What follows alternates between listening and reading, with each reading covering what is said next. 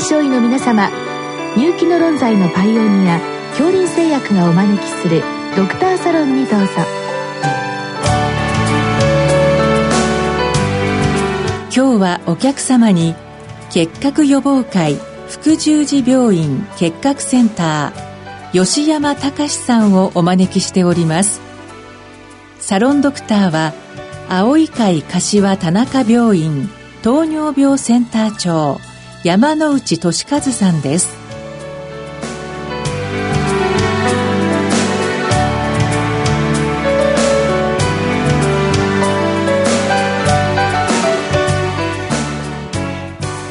吉山先生よろしくお願いいたします。よろしくお願いします。今日は大阪市中央区の先生からのご質問で鎮急性結核病巣の診断と治療についてご教示くださいということです、えー、東南アジア出身の方の中でまあ結核の起用ないというのですが胸部の画像で、まあ、鎮急性結核病変かと思われるようなものを発見することが、まあ、何度かあるということで、まあ、こういった方々への対応ということでございます。先生、この鎮急性結核病巣といった表現ですね。これはあの、まあ普通の健康診断といったものではしばしばお目にかかるもんなんですけれども、この診断というのは、まあ、例えばここから再燃することがまずないと考えてよろしいもんなんでしょうか？画像上活動性あるいは活動性がない結核、うん、ある程度判断することはできます。ですけれども、活動性がない鎮急性病巣と思われている人でも、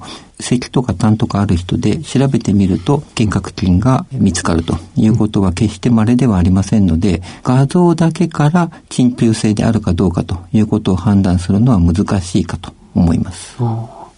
まあ、その割には非常にこういう所見というのは、まあ、健康診断では割に多く流れてくるわけなんでありますけれど、まあ、そうしますと、こう、いわゆる鎮急性ではないかといった表現できた場合でも、必ず次のステップは取らなきゃならないということですね。そうですね。まずは、症状があるかないかを聞く。症状がある、つまり咳とか痰が出ている場合は、うん、精密検査は必須です。精密検査の方法としては、痰の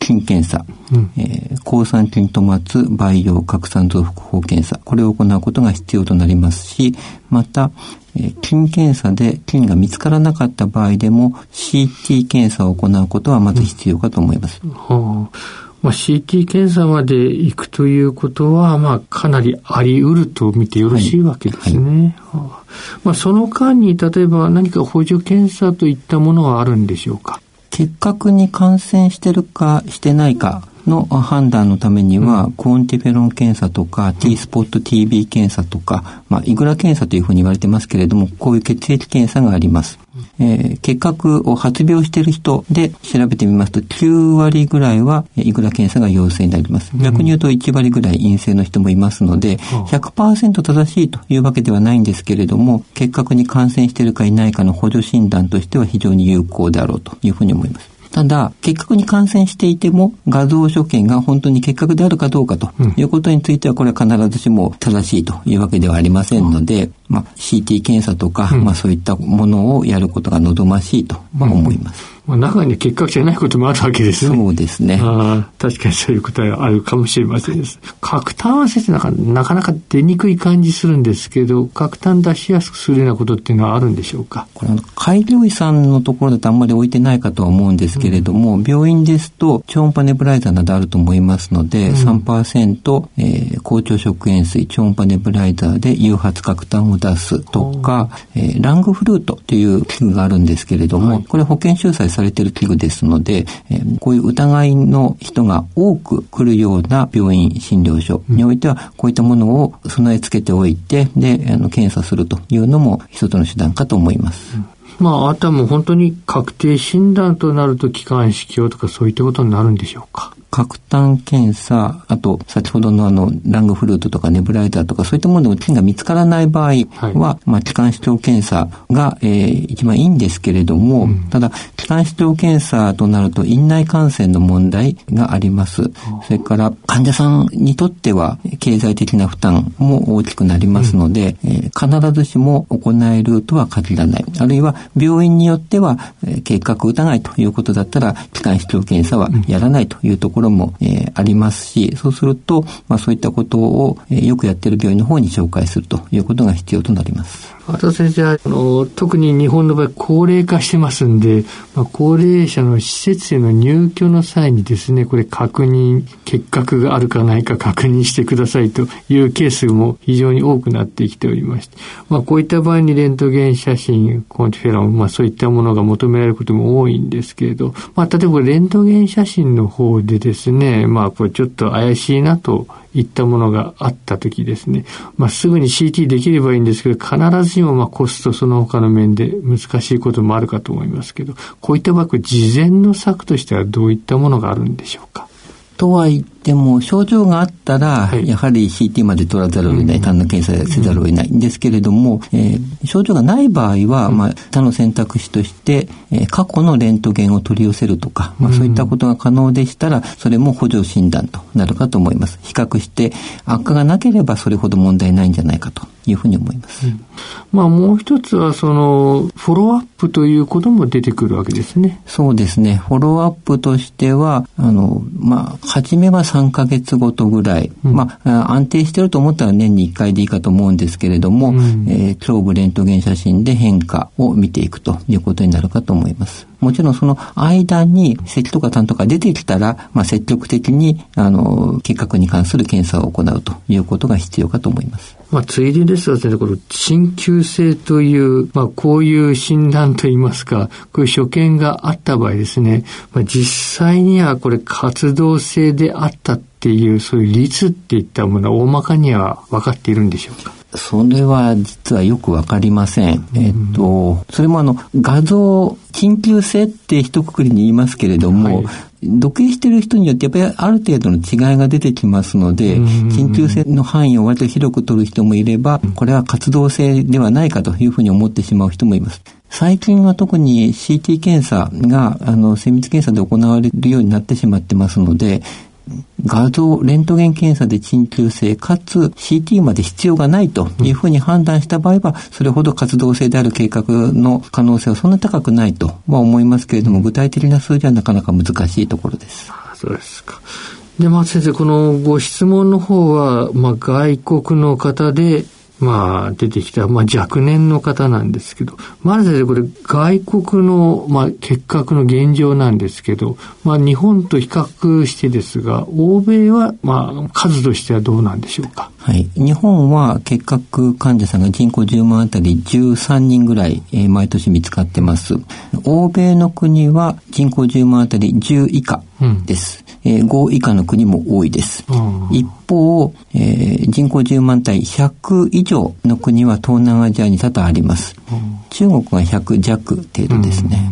まあ、そうしますと日本の場合やはりアジアの方々がまあ多いからある程度はマークしないとダメだということになりますですか？そうですね。あの日本の結核の患者さんの中の、うん、まあ、約1割ぐらいは、え外国出生なんですけれども、うん、20歳代に限りますと半分以上の方が外国出生となっています、うん、でまあ主にアジアということですね。そうですね。それはアジアから来る人が多いためですね、えー、ヨーロッパなどですとアフリカ出身とか、インドア大陸出身とか、そういった国々の方々が多くなってます。まあ結局はあのこれも高齢者と同じことになると思うので、まあ見つけたら、まあなるべく CT スキャンに持ち込みたいなというところなんでございましょうね。そうですね。あの、ただ日本人よりも経済的なことで、はい、あの CT あるいは精密検査、えー、特に気管支鏡などになりますとお金かかりますので、うん、えー、なかなかあの検査できないということもあります。うん、その場合は痰の検査などで経過観察をせざるを得ないということになるんですけれども、日本人以上によく移動する方がいらっしゃいますので、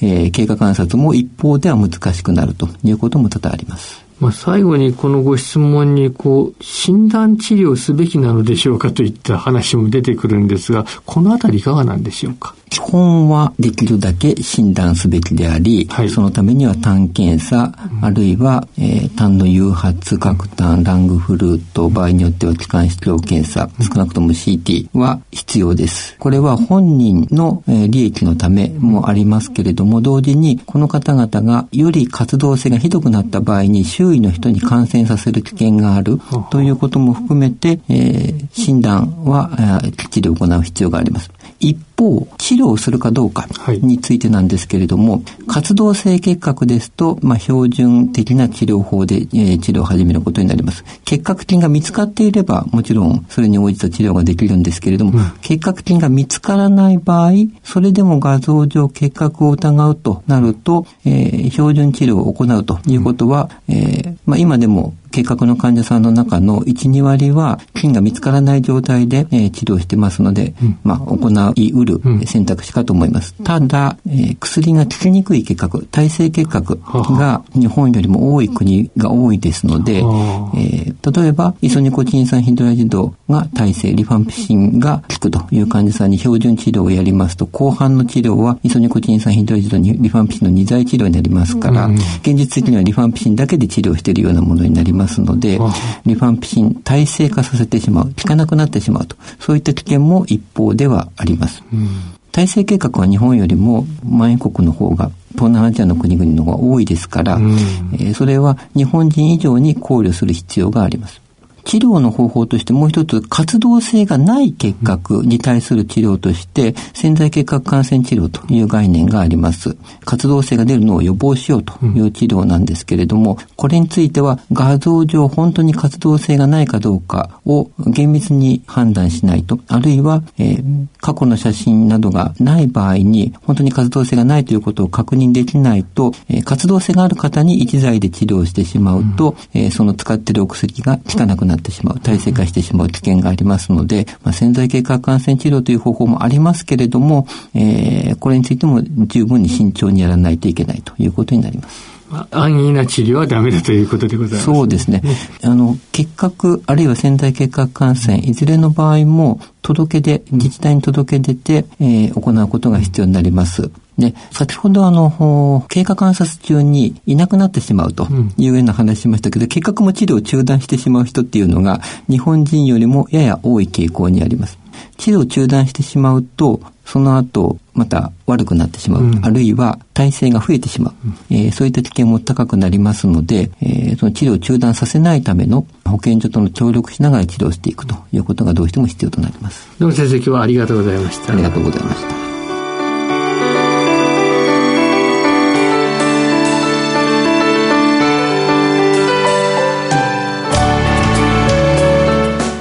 お客様は結核予防会福十字病院結核センター吉山隆さん。